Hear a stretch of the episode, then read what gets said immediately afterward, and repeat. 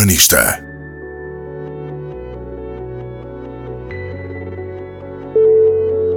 Kitchen Dates.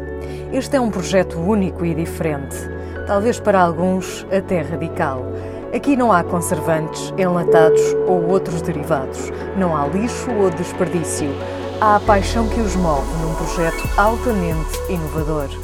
Conheçam o Rui e a Maria e o primeiro restaurante sem caixote do lixo em Portugal.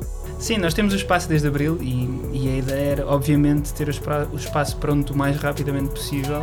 Só que houve ali uma fase inicial das primeiras semanas em que nada avançou e, portanto, rapidamente tirei da cabeça a ideia de que junho era execuível e depois às tantas começamos a pensar à medida que nos aproximamos de agosto deixa de ser muito boa ideia abrir porque agosto é por natureza um mês em que a cidade de Lisboa para um, e então rapidamente também metemos na cabeça, ok, o mais lógico, o mais sensato é setembro.